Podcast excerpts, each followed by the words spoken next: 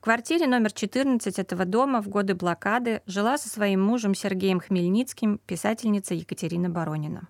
Оба они работали для Ленинградского радиокомитета. Баронина писала рассказы и очерки о городе, сценарии радиоспектаклей, пионерских праздников и инсценировки классики.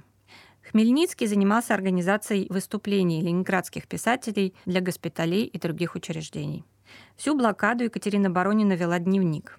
Живя рядом с хлебозаводом, она наблюдала, как везут на завод муку, стояла в огромных очередях за хлебом на Барочной улице и на Константиновском проспекте, выступала с чтениями в госпитале для раненых бойцов на улице Красного Курсанта. Из дневника за 22 декабря 1941 года. Полгода войны. Самый темный день в Ленинграде. Мерецков взял Будогощ, Груздина. Оттепель, лужи, трамваи стоят весь день. Где-то артобстрел. Передавали по радио «Медного всадника». Все больше страшных лиц. Люди как тени. Ждут 1 января.